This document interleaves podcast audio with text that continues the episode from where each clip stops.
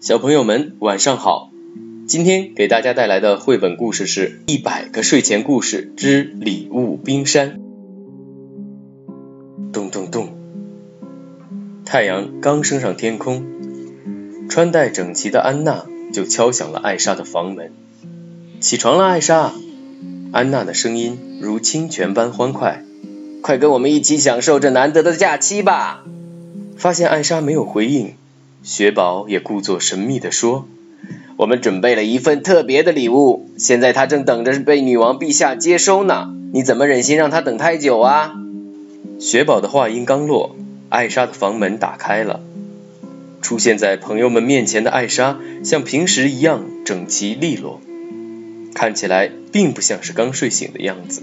看到兴高采烈的想去欢度假期的朋友们，艾莎走出房门，对大家解释说。抱歉各位，我迟到了。大家先别急着去度假，其实我也为你们准备了礼物。我希望这份礼物能成为这个夏天最特别的回忆。哇哦！克斯托夫难以掩饰惊喜和期待，安娜也开心地拍起手来。脑海中不断猜测礼物是什么的雪宝，兴奋的连声音都变得有点急促。他仰着头，用期待的眼神看着艾莎问。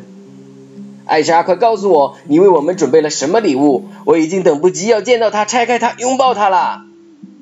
艾莎不好意思的笑了笑，对雪宝说：“这份礼物拆起来应该不太容易。”艾莎的话还没说完，对礼物充满了无限好奇的科斯托夫就赶紧接话说：“放心吧，艾莎，我连河里的大冰块都能凿开，还有什么礼物是我拆不开的？”听完克斯托夫的话，艾莎笑着说：“那这份礼物还真适合你这位专业人士呢。因为我为了让礼物特别一点，就把它们冰封在一座小冰山里。我还给小冰山系上了蝴蝶结。”说到这里，艾莎有些不确定地看着朋友们问：“你们会不会觉得我这样的安排有点画蛇添足？”听完艾莎的描述，安娜、雪宝和克斯托夫都觉得这份礼物超出了他们的意料。大家抢着走进艾莎的房间，等看到房间里的情景，他们三个吃惊的张大了嘴巴。你居然在城堡里布置了一座礼物冰山！安娜不敢相信自己的眼睛，对冰山里礼物的向往让克斯托夫和雪宝决定立刻行动起来。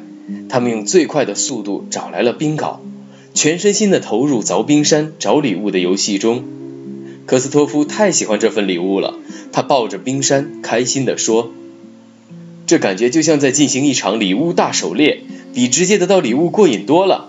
雪宝也非常赞同的说：“我爱这个完美的蝴蝶结滑梯。”安娜牵起艾莎的手，对她说：“这样拆礼物的创意太令人难忘了，谢谢你的用心，这份礼物给我们带来了双倍的快乐与惊喜。”小朋友们，今天的绘本故事就到这里了，欢迎订阅并关注我的主页。更多的好故事，期待您的收听。再见喽！